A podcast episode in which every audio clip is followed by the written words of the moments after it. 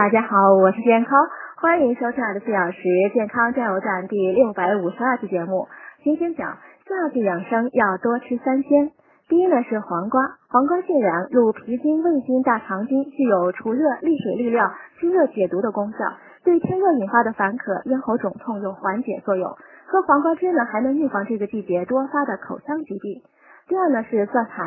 夏天呢，天气热，雨水也多，易出现感染和腹泻。蒜苔呢性温，具有温中下气、补虚、调和脏腑以及活血防癌杀菌的功效，对腹痛腹泻呢又有一定疗效。蒜苔呢主要用于炒食或做配料，不宜烹制的过烂，以免辣素被破坏，杀菌作用降低。消化能力不佳的人呢最好少吃。第三呢是樱桃，樱桃含铁量高，是很好的补血水果，又被称为美容果。它呢含钾量也高。对稳定血压很有帮助，同时呢也有利于保护视力，提高免疫力。